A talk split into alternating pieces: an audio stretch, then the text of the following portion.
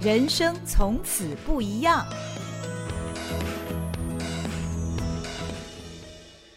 Hello，大家好，欢迎你来到《人生从此不一样》，我是赵新平。今天请到现场的来宾啊，他可以说是一位文青，他是位作家，出过好几本散文，他也参与过成品阅读跟表演艺术的创刊。那么他现在呢，他是为康健杂志哦。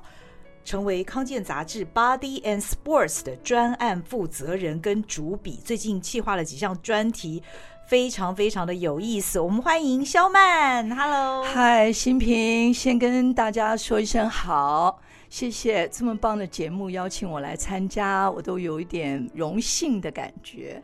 我在呃节目开始之前就请教肖曼，这是你的本名吗？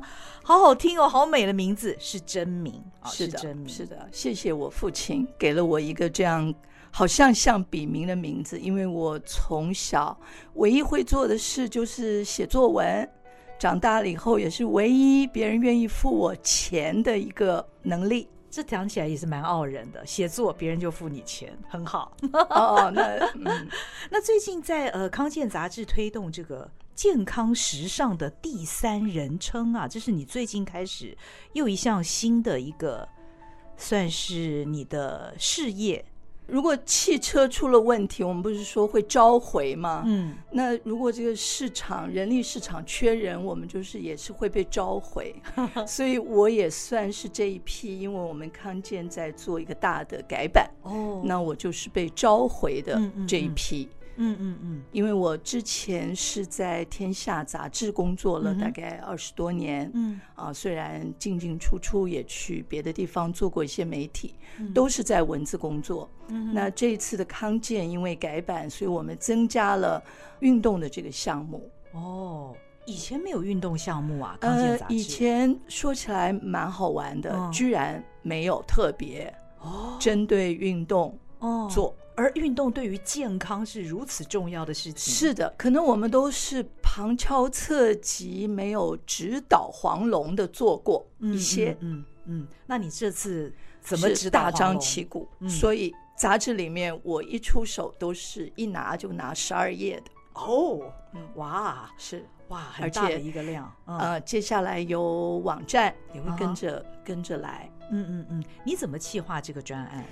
嗯，我企划这个专案，老实说，因为到了我这个年纪，我已经不像年轻的时候会一直去幻想我可以掌握读者的兴趣，因为读者这么多，嗯，我怎么掌握呢？嗯，所以我决定就学一种一招，嗯，从我自己有兴趣的，嗯哼，开始想。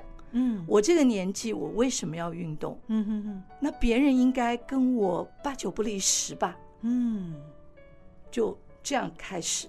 嗯哼，这样讲起来，应该是，呃，虽然你说你从这个年龄开始运动，这也意味着在之前你没有运动习惯，对不对？呃、对，我人生上半场的时候没有运动习惯，不止不运动，而且会觉得。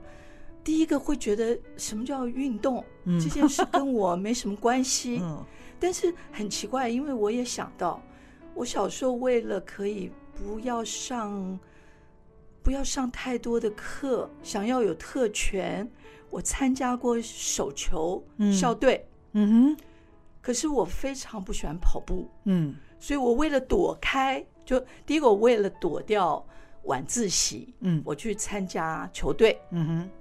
接下来，我为了不喜欢跑步，嗯，我就想躲掉跑步，嗯，我就在球队里面自愿的当守门员，嗯，你知道守门员什么意思吗？就是一个白白净净的女生站在球门前面，让球从四面八方砸过来，那你还是要守啊，嗯，可是我就站着，要不用跑呀，不用动，哦，我就可以跟教练说。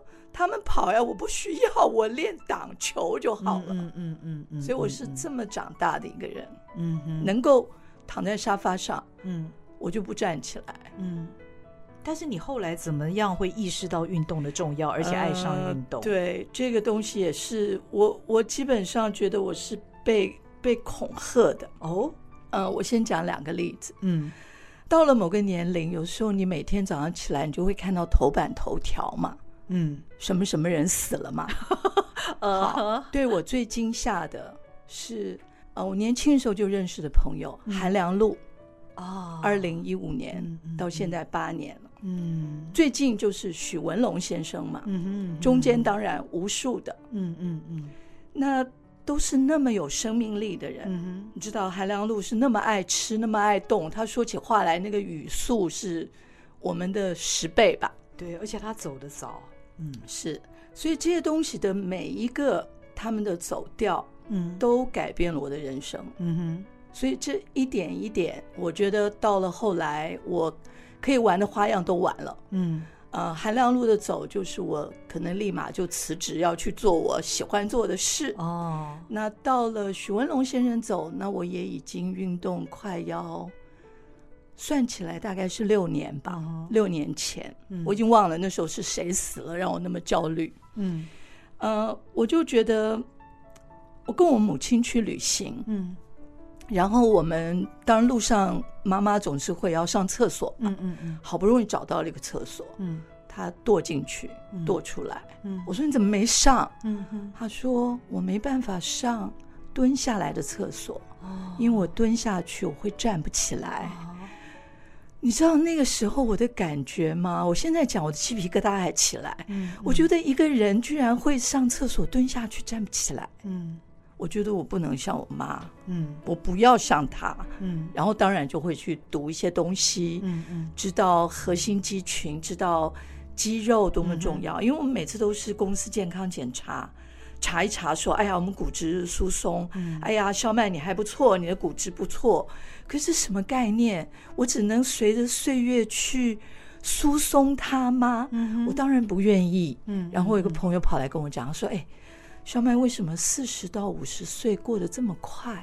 嗯、我说：‘你 trust me，、嗯、你相信我，五十到六十更快。’就是那个时间不等你，嗯，不要前面我说面对死亡，现在是面对衰老，嗯嗯，对不起啊，是老，嗯，我要跟我妈一样的老到这个年龄，我蹲下去站不起来，还是我想起那个甄方达，你知道，在他快八十岁，他讲了一句话，他说我做那么多健身操，只因为我要能够开车的时候还能够回头倒车。啊，运动太重要了。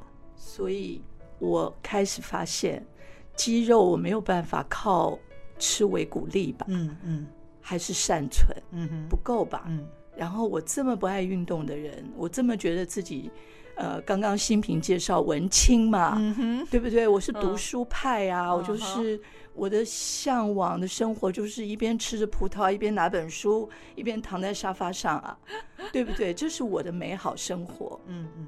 但是我觉得立即的恐吓，嗯，然后我觉得幸运的是说，呃，这个世界天天跟我们讲，这是人口老化的一代。嗯，当然我们可以说，因为你们少子化，嗯嗯，你们不生啦，我们都变老了。嗯，可是我们似乎要负责任。嗯，然后我们这一代是在，呃。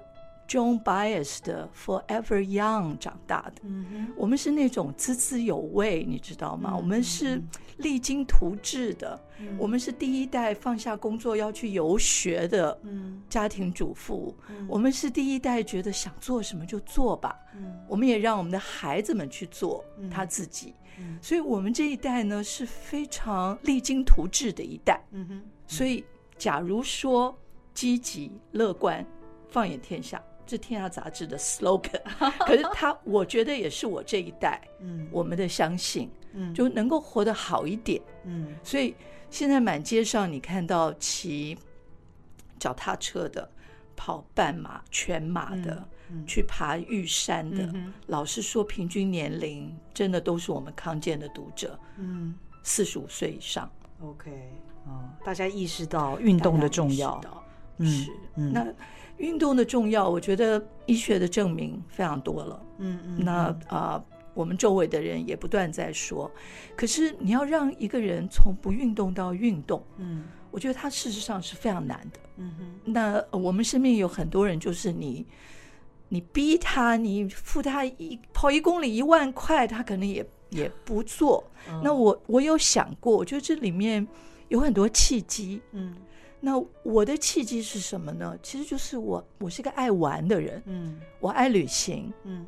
我记得几年前我到日本，我不断去日本，因为我的哈日是比较晚的。嗯、我以前可能比较因为留留发的缘故，比较往欧洲跑。嗯嗯、可是我欣赏到日本的美好是，嗯、呃，年纪比较大了以后。嗯嗯、然后我一次一次去，我非常寂寞。我觉得，因为我除了旅馆人员，要不然就是买东西的店员，嗯、没有认识任何一个日本人。嗯。可是这跟我以前的经验不同，嗯，就我们很容易交朋友的人，我是这种，嗯，我在欧洲很容易因为旅行认识了意大利人啊、希腊人，嗯，我就觉得非常奇怪，嗯，然后有一次呢，我帮朋友买球拍，嗯嗯，啊，因为他们相信日本的球拍好像比较先进还是什么，嗯、或者是革新换代比较快，嗯，所以我帮他买个球拍，我就背着球拍，嗯，然后就经过了一个。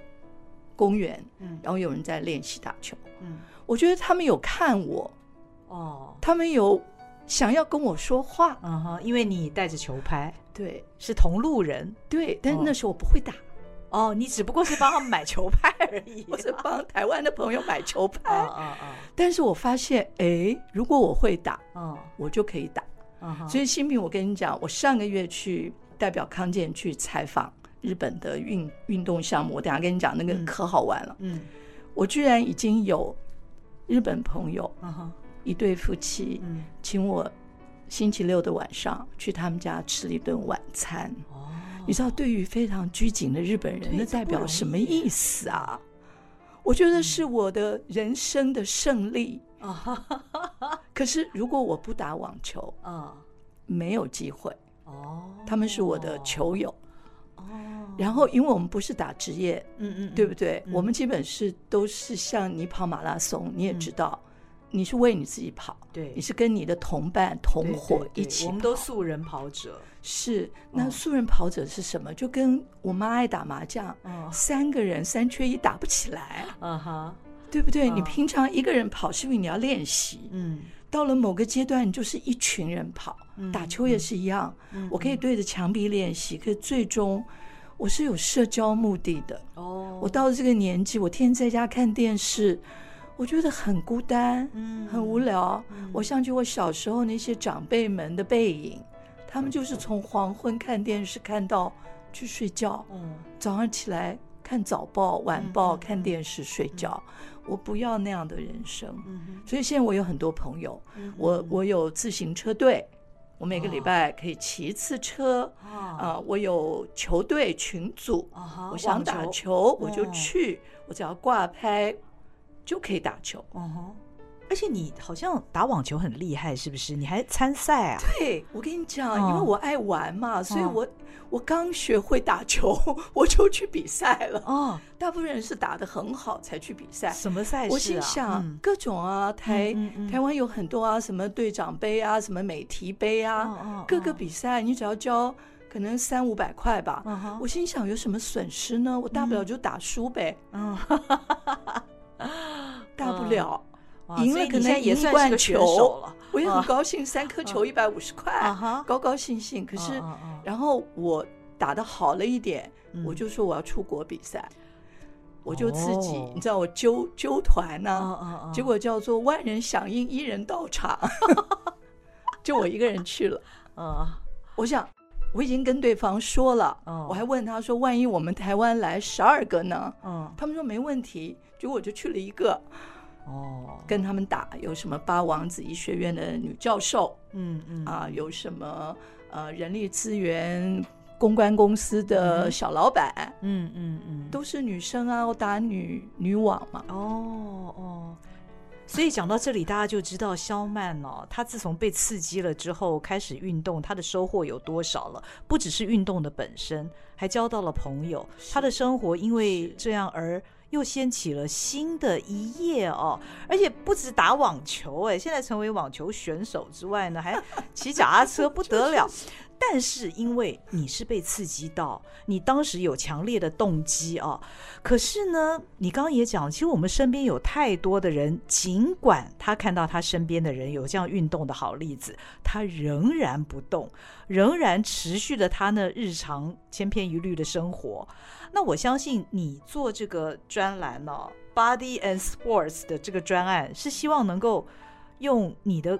这些所采访来的故事影响更多人吧，所以我们有一些故事，嗯、我只是不想跟在听我们这个节目的人吓唬你们，嗯、因为有很多人他们真的是病了，嗯，他们真的是开刀了，嗯哼，他们之后术后，嗯嗯，劫难归来，他们才开始去运动，哦，所以如果你现在身体状况很好，嗯哼，赶快拟定运动计划。嗯哼，赶快出门运动，不要等到你真的倒下来了，嗯，然后医生跟你说你要动个大手术，嗯，或者你得了什么病，千难万难之后，你才说好吧，那我之后得靠我自己运动。嗯，我有朋友的爸爸就是这样，一辈子不运动，直到一个大手术，他现在每天自己要坚持走一万步，嗯哼，他的儿女都鼓掌，心里都想说好佳哉。还好爸生了这场病，嗯 嗯，否则他不知道要怎么办。因为就是，你知道我们是人体也是机器呀，对，你知道你不动，你想一部脚踏车放那不就生锈吗？嗯嗯嗯，还有什么可能性？肌肉不会自己长出来，如果你不锻炼它。嗯嗯嗯。当然，除了预防生病、老化，让自己老化老的慢一点之外哦，其实运动带给你很大的快乐，对不对？对。对呃，你运动前、运动后改变了什么？我、嗯、我可能从来没有享受过像新平你们享受的那个叫什么，跟跟什么嗨起来的。叫什么？我是跑者，多巴胺吗？你直接说嗨，对，多巴胺有啊，我多巴胺超多的。我不跑的时候，现在我都不敢假，是可能会被剪掉。就有人说哦，简直像抽了大麻一样嗨。我说那什么意思？那是违法的，好吗？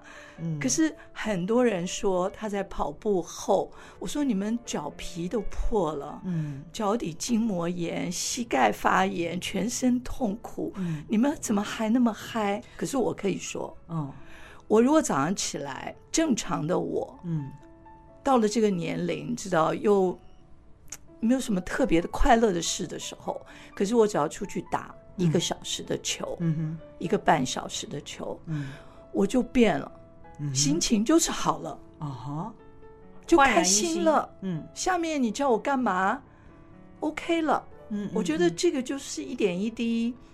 你就感觉到了，嗯嗯，我觉得那个没有别人可以讲给你听，而且这个快乐可以持续很久很久，对不对？你有没有这种感觉？可是这个快乐必须你自己也持续运动，你不能停。像我现在经历的快乐，有时候也有代价，我会有 guilty feeling。哦，为什么？因为我最近比较忙，所以我这个礼拜我只打了两次球。哦，我会觉得啊。我应该可以打四次的，嗯、我有两次都推掉了。我懂，我懂，我懂这种感觉。而且天气那么好，我应该可以骑车到动物园来回三十公里的，嗯、我没有。嗯嗯嗯，变成动这件事情已经在你的体内，就你不动的时候，就是对，它就蠢蠢欲动了。它很像我们小时候，嗯、如果一个老师说你从 A 班把便当掰到 B 班，你分一个冰棒，嗯、你愿意的，因为一个冰棒嘛。哦，所以我觉得运动对我们。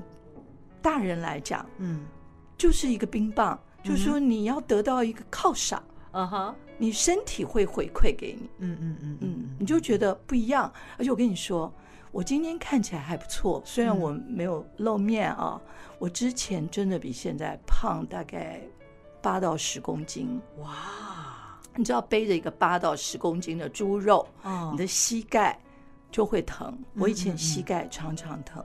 我减掉这八公斤，嗯，fine，我可以走楼梯做捷运，嗯、我几乎不坐手扶梯，嗯哼嗯哼，对我也是，能走的话我绝对对。对，而且我能站就不坐，哎，我其实我现在蛮变态的，就是自从我开始跑步以后啊，我就能走，我一定走，然后呢，只要有楼梯，我会愿意爬楼梯，我就不搭电梯，对，对。呃，而且我如果搭捷运，我一定站着，我绝不坐。所以我已经变这样子的人，发生这种让座事件，也是让我们蛮蛮困惑的。就是说，因为我不想当老人。嗯，呃，我对于什么六十五岁要拿到一张那个叫什么老人敬老卡，哎，对，我是心生畏惧的那一代。我宁愿 no，我不要逼逼，你知道我不要逼逼，我不想被认证为老人。对，我不想，就我宁愿你知道我那我节省在别的地方好了。嗯，所以种种种种的，那就像我在选择，因为最早你问的问题很好，就是说，哎。我我们既然康健要做，那我们做什么呢？对，因为运动你 Google 就都讲了很多，嗯嗯嗯嗯、所以我其实想要的是去找到很多很多人，他们为什么开始运动？嗯，譬如说我们上一期我们介绍了三个人物，嗯嗯嗯、有一位李威，嗯嗯，七十一岁，哦，我佩服他，因为他是我车队的，哦，她是女生，哦，她是外商公司在。雷曼兄弟的时候，嗯、那一波被迫提前退休的人，哦、金融海啸，嗯嗯嗯，那这一批人他们都有不错的工作经验，嗯，但是也可能非常忙，嗯、所以也是不运动的。嗯、然后退休以后，可能经济上也不需要他再出去工作，嗯、那坐在家里，他说他大把的时间，嗯、他开始打毛线。毛线打到他先生说：“拜托你，你可以穿到民国 两千年了，不要再打了。”好，然后他就开始写书法。这个楷书啊、隶书啊、行书、草书，写在家里满送人，送人人家也不要，人家说你要嗯好收起来。好，他觉得那么多时间要干嘛？嗯，就是一个契机。他骑车，第一次骑，他说他租的，骑五公里。从好像迪化，呃，就是迪化街那边的桥头骑到一个地方，嗯、累得半死。嗯、你知道他现在是什么吗？嗯、他没有因为他的年龄哦，嗯、他在这三年，他呃没有，他骑了不止三年，他骑了可能五六年。嗯、他骑了三次环岛。哦，而且我们队上的男生因为敬重他，嗯、让他领队。哦，我看到他就是一步一步一步。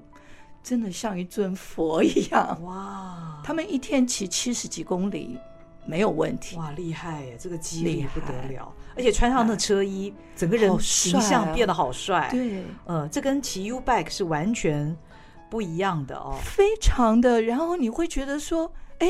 她比以前漂亮了，年龄不是增长吗？怎么倒退？嗯，她比年轻时候精神好了。嗯，不是以前只骑五公里，为什么现在一天可以七十公里？所以运动是可以练的。嗯，所以我们小时候讲打球，也不讲打球，讲练球。嗯，跑步是练跑。对对，练球，我练网球。嗯嗯嗯。好，那除了李威的例子，他这个例子其实让人印象就已经很深刻了。是，而且。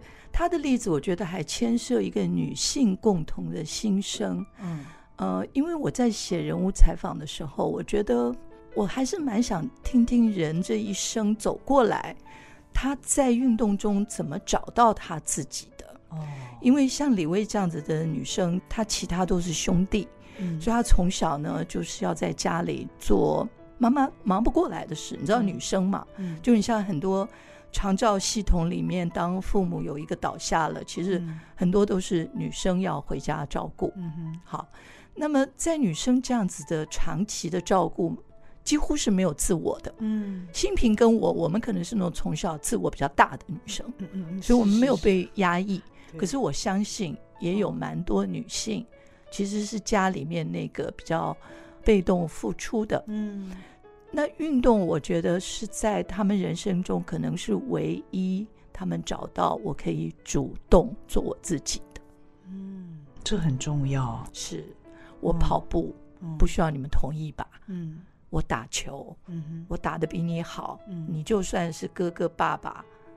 真伟大，嗯，我就是比你强，嗯，所以戴资颖为什么可以整个拉拔我们台湾，打羽毛球百分之五点七的人口，嗯，就像小薇当年打网球，她让美国的黑人女孩，得到多少的自信，跟多少人投入打网球，嗯，我觉得这是一个心理上的东西，嗯，不能忽视。所以我在找人物的时候，然后另外还有一种。是男人，嗯，我也不懂一个男人他在工作中可能遇到挫折，嗯、我记得我的父执辈，他们遇到挫折就会说：“哎呀，什么叫做反正这个世界对我不公平啦，嗯、我就回家吧，不如归去吧。嗯”嗯，但是这样的男人就是抱着一个沮丧、颓丧的心情吗？嗯，我听说在老人院啊。据说日本人为了让那些男人走出老人院自己的房间，他们把老人院设计成赌场，哦、因为老男人很难搞，哦，才能吸引他们站起来走出去。是，所以我也很好奇，所以我遇到了一个人，嗯、他就是原来可以升将军的一个第一名、嗯、第一名、第一名的人，可是。事业就是有逆境嘛，哦、他突然间栽了，哦、将军没升上，嗯，他就戛然而止，他退役了，嗯，他说他整整十年在家里很沮丧，哇后来他看到墙角，有一把灰扑扑的网球，他想起他年轻喜欢打网球，哦，他靠着网球，哦、所以康健的人物也有这一对，哦。他靠着打网球，他网球打得很好啊。嗯嗯，你知道军人嘛，体格本来就棒，他比球场上任何男人的姿势都帅。嗯，他是费德勒那一派的单反。嗯，那当然我也会进一步的问他，我说你的女儿今年十五岁，你六十岁了，嗯，你们相差四十五岁，然后你在家有点沮丧了十年，嗯，你的女儿就在她五岁的时候就感受到一个。不开心的父亲，嗯哼。可是我们这次的采访是他们两个人在球场上打球，他女儿十五岁，球打的是校队一级棒，他爸爸还培养出了一个国手，所以我觉得运动有太多的，他几乎对我来讲，他有都有点像一个宗教一样，就每个人有他的信仰，嗯，那运动也是。他也有他的哲学，你会为什么会选跑步？嗯，我觉得你要好好问问。Why？为什么是跑步那么让你着迷？嗯，为什么不是踢足球？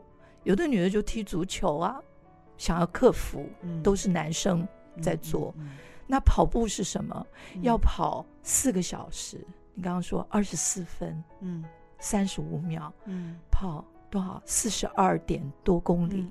我的天哪，那是个什么概念啊？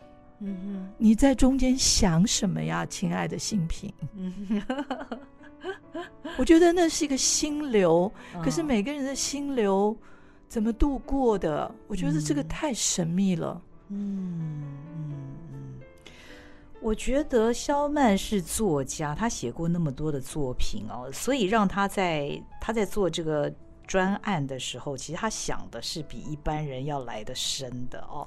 你从很多的角度去。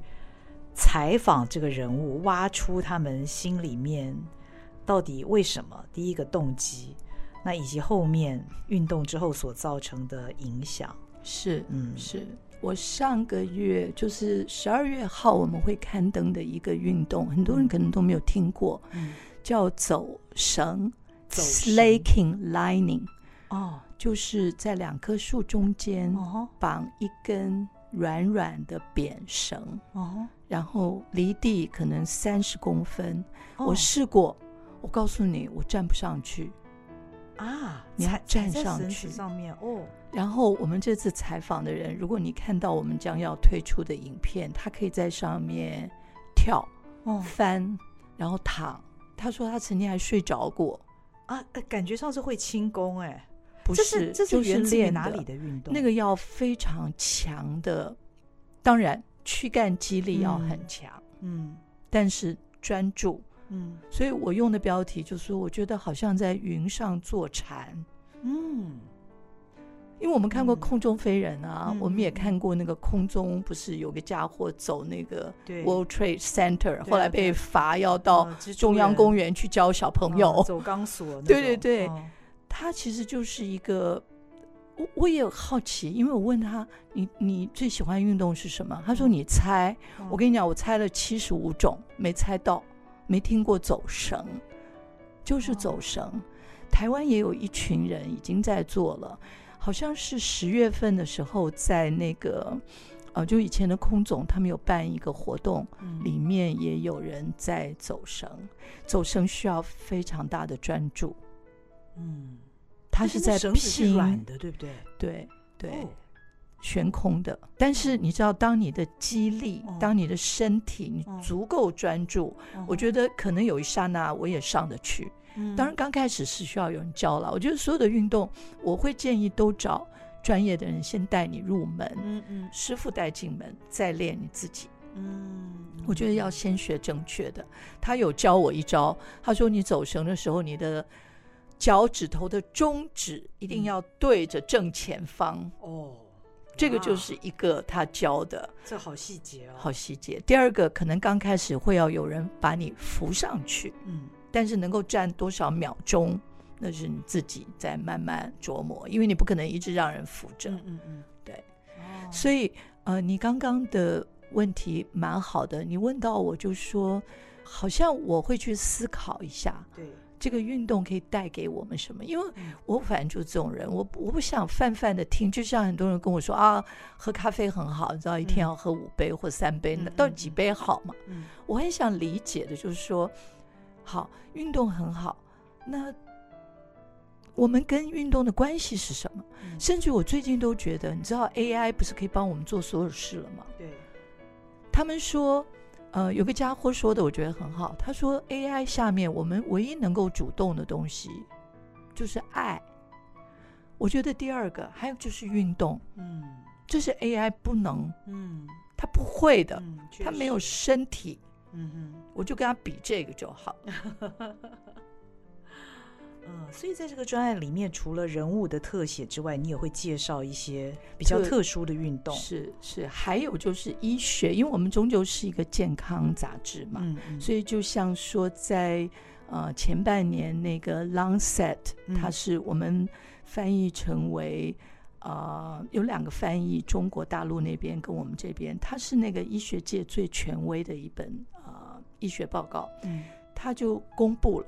他说，他针对一百二十万运动人口，七十五种运动项目逐项进行了大概进行七八年。嗯，他公布说最有效率的运动是什么？哦，我看到这个报道，我又亢奋了，对不对？因为我们成年人嘛，我们总是希望那个 CP 值比较高啊。我不要做了半天，结果对我身体是没什么好处。那最有好处是什么？你知道是什么吗？很多人都猜不到，嗯，你猜猜看，我我真的猜不到哎，你猜，你一定猜跑步，对，我是跑者嘛，我猜跑步，多么经济啊！你只要准备一双跑鞋就好了，最有效率，而且是全死因率降低百分之四十七，第二名的人只有百分之二十八。全死因率就是说，人会因为各种各种因素，嗯，死亡。嗯、但如果你从事这个体育项目，嗯、你会降低百分之四十七。哇！第二名只有百分之二十八。哇，相差这么多！赶快公布答案吧。第二名是游泳。哦，游泳我也会。那第一名是挥拍。挥拍。哎呀，就是你现在从事的运动，我就觉得我这个人太聪明了，对不对？可是当时哪知道嘛？当时只是觉得，嗯，那就包括很多种运动了，网球、嗯、羽毛球、乒乓球、嗯、壁球、squash，、啊、还有最近大家常常看到人在打的匹克球 （pickleball）。哦，pickleball 也是很好玩，最近传进来，因为在。COVID 期间，那个微软的 Bill Gates，嗯嗯，他自己上抖音说：“我打了五十年的皮克球。嗯”然后那些大明星，什么 Emma Watson，嗯、什么我们的那个铁达尼号的小帅哥，都在抖音上说：“我也打皮克球。”全球就红了。哦、那挥拍，我先说为什么是全死因率降低那么棒？嗯，因为挥拍会有一颗球，嗯。球要用到眼睛啊，眼睛带动我们的脑。你知道脑神经科学的研究在最近几年是我们人类所有医学研究最突飞猛进跟最进展迅速的。嗯，我们才发现很多脑子不理解的事情。脑子，你你觉得我要动一动我的膝盖可以，我不能动一动我的脑吧？对不对？我觉得，哎呀，我会不会有什么什么，嗯，得什么？艾滋海默啊，不帕金森。我跟你说，我运动一下我的脑吧，心平没办法动不了。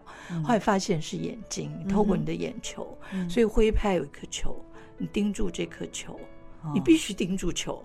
挥拍没有球没得挥拍，对对，你会控拍，对不对？所以球让在所有的运动中，他拔得头筹第一名。哦，他动到你的脑了。对，所以你的脑就会可能牵连到你的脊椎了。嗯，这也是最新研究。嗯，不是只有脑，不是分离的，人都是连接的。嗯嗯嗯，说不定脚底筋膜炎跟我的脑子哪里有关系哦？对，我们的中医穴道不是有讲吗？你按脚底按摩，你在按的是你的肝，还是你的肾，还是你的肩膀？嗯，对啊，我去做按摩，他就会说：“哎，你最近。”工作比较重哦，我想，哎，工作重跟我的身体有关，我就我的肩膀就比较紧，嗯，那我要怎么办？我得出去运动，嗯，哇，刚刚讲到这个挥拍运动，我觉得太具有吸引力了，我觉得我好像也应该要来从事一下挥拍运动，对，我可能会打乒乓球吧，嗯，对，乒乓球很厉害，嗯，羽毛球我也打过，乒乓球很厉害，因为我。我最近觉得每一个运动里面都好神奇。我那天打打乒乓球，因为有的时候那个朋友会打，我就跟着打。我发现乒乓球一个东西，你学习到克制，嗯，因为乒乓球不是说你用劲的，对，它是你你要克己复礼，嗯哼，你要克制住你自己，然后你打到台面上，嗯嗯，而且。不是说你耍帅的，嗯、你知道网球你还可以耍帅，那个球不那么容易出界。嗯嗯嗯，对，乒乓球桌就那么小。对，所以我开始看我喜欢打乒乓球的朋友，嗯、我觉得都是深刻派。嗯，真的，个性上就因为职场嘛，我们都会分很多嘛。嗯、像我这种就是比较啊，有什么就比较热闹派嘛，嗯，知道。嗯，那有的真的比较。比较会思考一下的，慢一点的，深刻一点的，嗯，常常打乒乓球，嗯嗯嗯。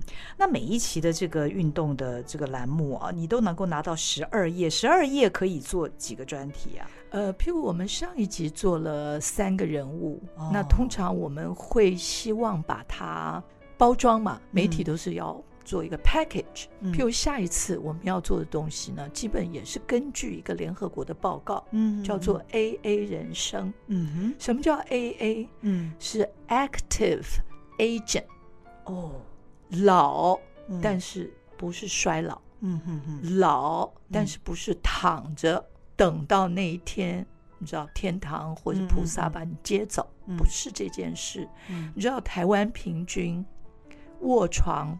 到离开这个世界要八年，嗯，在北欧是八天，嗯哼，嗯，对不起啊，我我天天跟我朋友说，只要我不能行动了，求你们，嗯，可是难道我们都要像富达人一样到瑞士去花几百万吗？不见得每个人可以，嗯，对吧？嗯，可是你要躺在床上，嗯，用菲佣或者是外佣，然后。被别人照顾八年，然后才跟大家塞尤那拉吗？嗯、我不想哎、欸嗯，嗯嗯，我不想，我想八天，嗯哼。可是怎么达到？嗯，所以这期我们也去做了瑞典，嗯，就是人家在全民运动，不是为了政府的税收，不是为了少用健保卡，嗯而已，嗯，而是你要躺那里八年吗？嗯。我身边的老人，我说老实话，我自己的母亲，或是我好朋友的母亲、父亲，很多人都是最后的几年都是很辛苦的。一个老人身边可能要有三四个人的生活品质都跟着集体下降，嗯，才能维持他的叫做维生。能力吧，嗯哼，嗯哼，让他舒服一点，就需要很多很多的资源投下去，嗯嗯嗯。所以我觉得这个专题真的是非常有意义，希望能够唤醒更多的人动起来，真的，真的。哦，那当然啦，动这件事情，肖曼你本来就在做，你本来也很有兴趣哦。那你在做了这样的专题之后呢，又给你自己什么样的收获？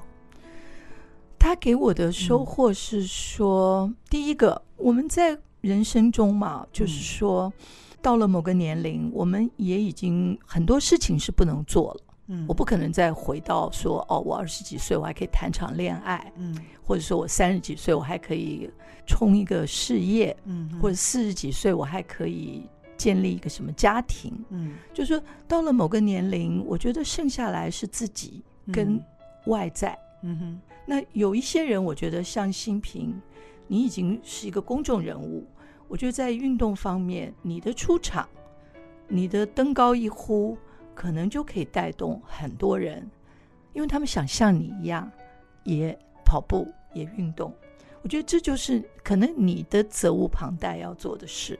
那像我这样子的人，因为我是做文字的嘛，我们比较在后面的人，嗯、我觉得就是先让自己的运动可以感染到我身边的一些人。嗯，嗯。举例来说，我的同事今天开车。嗯带我来，嗯，那他也在说，他说我真的很想运动，嗯，我就在想，那也许我要制造一些机会，嗯哼，让他不要再约出去吃饭了，嗯哼，我们去运动吧，嗯，这个也许可以改变，嗯，因为我们现在好像都是喝咖啡、下午茶，我跟你说，我很久没有下午茶跟喝咖啡这件事了，只要人家约我，我一定是优先选择球友，嗯嗯，骑。车，嗯哼。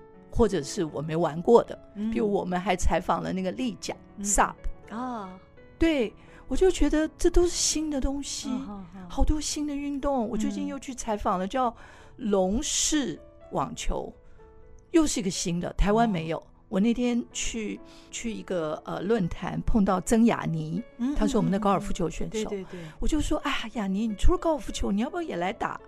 龙式网球，龙式那 Padel 哦，P A D E L，它是一个在墨西哥商人发明的，它是从网球跟壁球。嗯，那为什么他发明这个？因为他要到中东，嗯，他发现说中东有很多的沙漠，嗯哼，可是呢，沙漠怎么打网球呢？嗯，他想象中球是会乱跑，当然虽然网球其实也有边界，嗯，所以他研究了就是用玻璃。四面哦，搭了一个像网球场的壁球场。啊哈，然后它的好处是，它跟匹克球一样，它比较容易上手。哦，老实说，网球的入门是比较难的，很多人学了，比如我的总编辑，他也被我号召，上了十堂课，十堂课上完，他觉得自己还是打不到球。哦，但是龙式网球跟匹克球保证。嗯，两堂课你会觉得自己蛮像专业选手。嗯、我觉得现在大家都为了动起来，嗯，不介意这是什么形式，嗯，所以才会发明了这么多新的运动。嗯哼，所以我希望台湾未来也会有龙式网球。新品，你要不要投入？因为我们需要名人来带动，就很像比尔盖茨带动了匹克球。我我我希望我可以，我希望我可以。它很好玩，嗯、真的很好玩。而且它最有趣的时候，嗯、是它基本是从社交出发的。啊哈、嗯，为什么呢？因为它是玻璃，嗯、它外面是铺人工草坪。哦、嗯，看的人是在外头烤肉、喝啤酒、加油、鼓掌的。哦哈，它没有隔离。因为那个球不会打，球的人在那个笼子里面表演啊，不是笼子，是玻璃，而且是露天，可以晒太阳。对，那是我的。而且他他专门是打双打哦，他不太打单打，所以一次就是四个人，双打就好玩。双打就有很多你知道，high five 啊，击掌啊，互相加油啊，这样子。嗯，很有意思哎，所以康健的这个最新的这个专题啊，我们大家拭目以待。其实现在在刚出版的康健杂志里面已经有这个全新的专题，是我们已经出了第三期了。嗯、我们从十月我们做挥拍，嗯、为什么是最有效率的运动？十一、嗯、月我们介绍了 A Plus 人生，嗯、就是说在困境、在失意，或者说像卢瑞山。嗯，您您好像卢瑞山他是跑步教练，对，他是也被他自己说，也有人称他为马拉松之父，嗯，因为他曾经办过六百场大大小小的马拉松比赛。